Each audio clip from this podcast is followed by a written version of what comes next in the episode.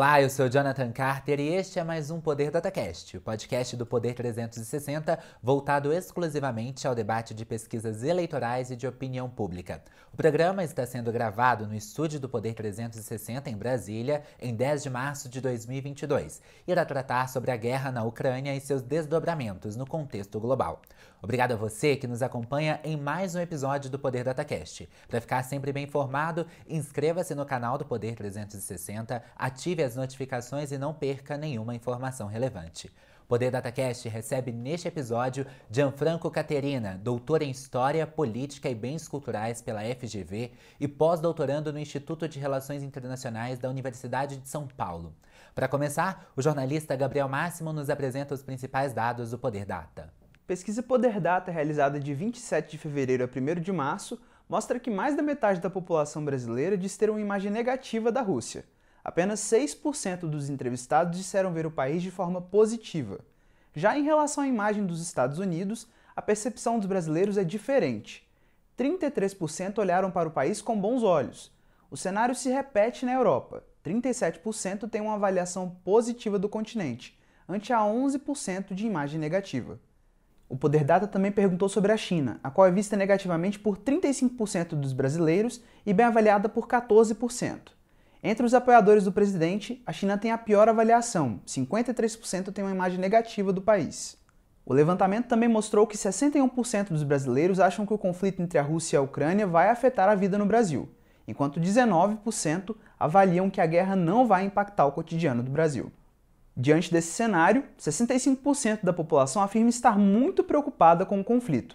Só 4% estão nem um pouco preocupados. A taxa dos que estão pouco preocupados também é de 4%. O Poder Data também mostrou que apenas 2% dos brasileiros não ouviram falar sobre a guerra no leste europeu. Outros 33% dizem estar bem informados acerca do conflito, enquanto 49% dizem estar mais ou menos informados. O levantamento ouviu 3 mil pessoas em 226 municípios nas 27 unidades da federação. A margem de erro é de 2 pontos percentuais para mais ou para menos em um intervalo de confiança de 95%.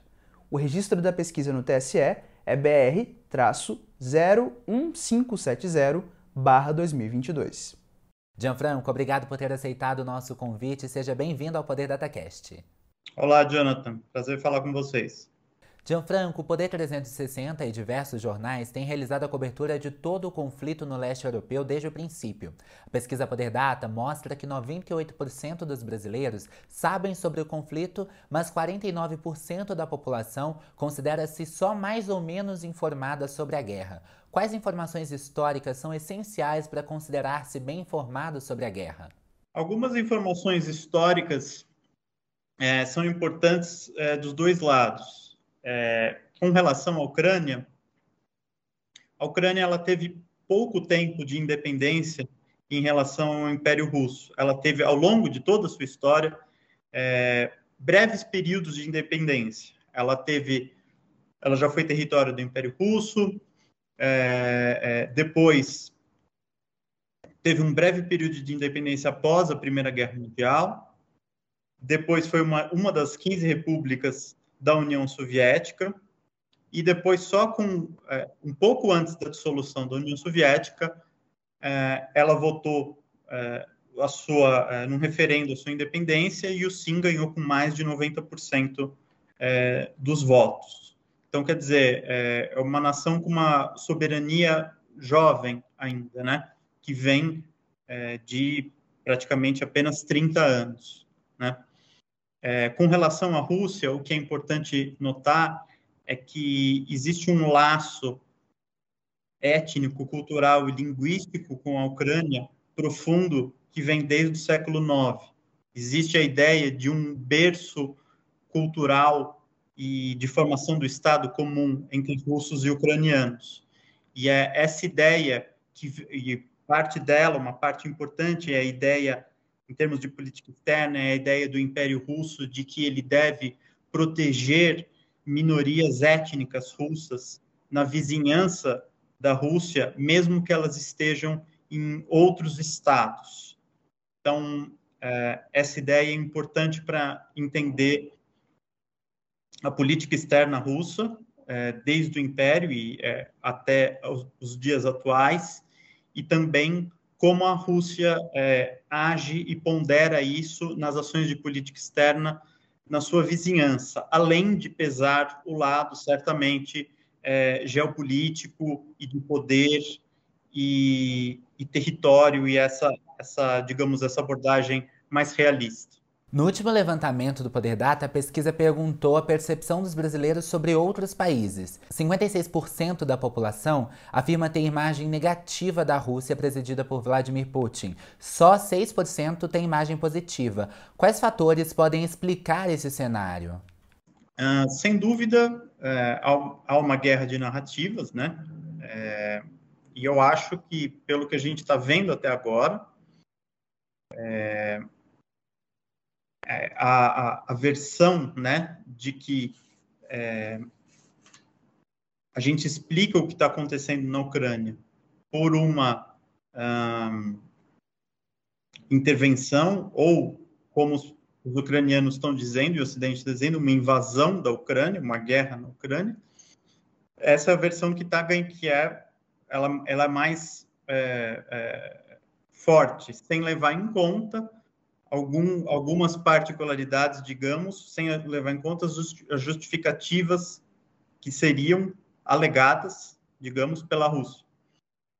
É, então, acho que é, para a Rússia, é, eu acho que é uma situação muito complicada, porque é, esse, o prolongamento do conflito e a vinculação constante de imagens de civis é, sendo retirados ou fugindo da Ucrânia, é, debilita muito a imagem internacional dela, que já está debilitada. Em contrapartida, a percepção positiva para os Estados Unidos e a Europa fica em 33% e 37%, enquanto 15% e 11% têm avaliação negativa. Por que, que os Estados Unidos e a Europa são mais populares? Eu diria que eles são muito mais populares. É claro que não dá para comparar a influência e o intercâmbio que o Brasil tem com a Europa e com os Estados Unidos com a Rússia, né? É muito maior nos dois primeiros casos. É, e eu acho que há muito da conjuntura aqui também, né? É, o desconhecimento sobre a Rússia não só é maior, como também a gente tem uma conjuntura de intervenção russa na Ucrânia, o que naturalmente já de certa forma confunde é, a imagem do país com o governo do país, ou seja, a imagem do que é a Rússia com o governo da Rússia. Mesmo a gente entendendo que é, é, é, é existam é, russos, mesmo vivendo na Rússia, que são contra a intervenção, o que fica, o que predomina, é a decisão do governo de intervir na Ucrânia de forma militar, e isso debilita a imagem da Rússia. Ainda falando sobre a percepção dos brasileiros sobre os outros países, a China tem a segunda maior taxa de percepção negativa, com 35%. A percentagem positiva alcançou só 14%. É como se o mundo ficasse dividido em duas partes: imagem mais positiva para a Europa e Estados Unidos e imagem mais negativa para a China e Rússia. Como o senhor analisa esses números? É, eu, eu, pelos números, eu acho que há uma, uma os, os Estados Unidos e, e, a, e, e, a, Europa estão mais ou menos parecidos. A Rússia está com uma imagem é, pior, bem pior do que eles, e a China fica mais ou menos no meio do caminho. É, eu acho que aí um, um, um e, é, e é interessante também na pesquisa, não sei se você vai entrar nesse dado depois, que há uma grande diferença na avaliação da imagem da China por parte dos brasileiros entre os que consideram o governo Bolsonaro e aqueles que não consideram o governo Bolsonaro bom, ou seja, os que aprovam o governo federal e os que desaprovam, né? Então eu acho que a China de alguma forma ela flutua no meio do caminho entre é, é, Estados Unidos, a percepção né, dos brasileiros entre Estados Unidos e Europa e a Rússia, e também eu acho que o que vale para a Rússia com relação a que nós temos muito menos informações sobre a China, apesar de da China já ser algum tempo nosso principal parceiro comercial, mas há um intercâmbio, uh, especialmente cultural, muito menor uh, entre Brasil e China do que entre Brasil e Estados Unidos, e também digo entre o Brasil e alguns países da Europa, ou seja, é, é uma percepção ainda, a imagem que o brasileiro tem da China ainda é uma imagem, é, assim como da Rússia, mas talvez da China até mais, é, mais, mais presa a, a alguns estereótipos e com mais desconhecimento do que a imagem que ele tem certamente dos Estados Unidos e da Europa. Você citou o cruzamento né, entre a percepção dos brasileiros sobre outros países e a avaliação do presidente Jair Bolsonaro. Realmente, a pesquisa mostra que os que simpatizam com o presidente avaliam a China de forma mais negativa. Qual a relação entre os discursos do presidente e a percepção dos brasileiros? Mostra que é, é esse discurso, muitas vezes provocativo, do Bolsonaro em relação à China tem grande ressonância no seu eleitorado. Ou seja, é, esse, é, essa retórica, em boa parte anti-China, que foi utilizada desde a da eleição dele, foi importante para a eleição dele, e, e, que continuou boa parte é, ao longo do governo, é, é bem recebida pela, pela base eleitoral dele. É algo, é algo que a base eleitoral se identifica e aí leva em conta o presidente fazer esse tipo de declaração e a base aprova. Gianfranco, ainda no extrato que apoia o presidente Bolsonaro, 14% avaliam bem a Rússia. Na população geral, esse número é 6%. Isso tem alguma coisa a ver com a guerra da Europa? Eu acho que tem a ver mais com a percepção um, de um líder forte no poder. É, Putin, até o início dessa intervenção em 24 de fevereiro, depois agora, eu acho que a gente fica completamente atropelado pelos acontecimentos, uma situação muito volátil, mas ele sempre é, teve muito cuidado em passar, em tentar passar essa imagem de líder forte. E, e eu acho que isso tem uma ressonância importante para a base é, de Bolsonaro, e a gente vê até essa identificação que essa que essa que a base dele tem com outros, o que ela entende com outros líderes fortes, né? Isso tem a ver também com o Donald Trump é, nos Estados Unidos, tem tem a ver com o Orbán é, na Hungria, sem dúvida, então, eu acho que tem alguma relação com isso, apesar da pesquisa existir é, essa imagem, e a gente projeta essa imagem, digamos, mais positiva é, da Rússia entre os eleitores de Bolsonaro, mas ela não ser tão, a diferença não ser tão ah, forte, tão grande como é com relação à imagem da China entre os apoiadores e não apoiadores do presidente. Gianfranco, em novembro de 2021, o Poder Data mostrou que 57% da população acreditava que a imagem de Bolsonaro no exterior era ruim ou péssima. Pouco antes do início do conflito, o presidente viajou para a Rússia, mas a sua viagem não parece ter influído na guerra. Qual é o poder do Brasil no conflito? Esse encontro de Bolsonaro e Putin sinaliza alguma coisa?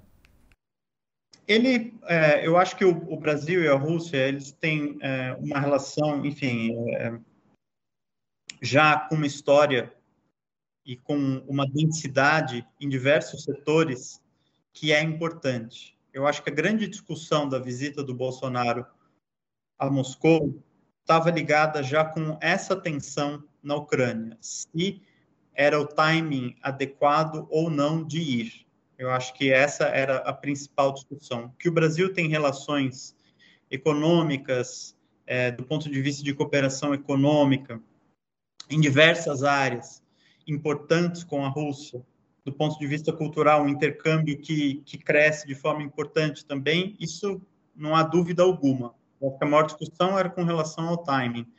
É, dito isso, o Brasil poderia, na minha visão, é, é, eu não acho que se tivesse um, se tivéssemos outro presidente que não o Bolsonaro, é, a nossa, nós, o, o, Brasil, o Itamaraty e o, e, o presidente iriam condenar abertamente é, a, a, a, intervenção russa na Ucrânia. Eu acho que o Brasil tomaria uma posição parecida com a que o governo Bolsonaro está tomando, independente do presidente.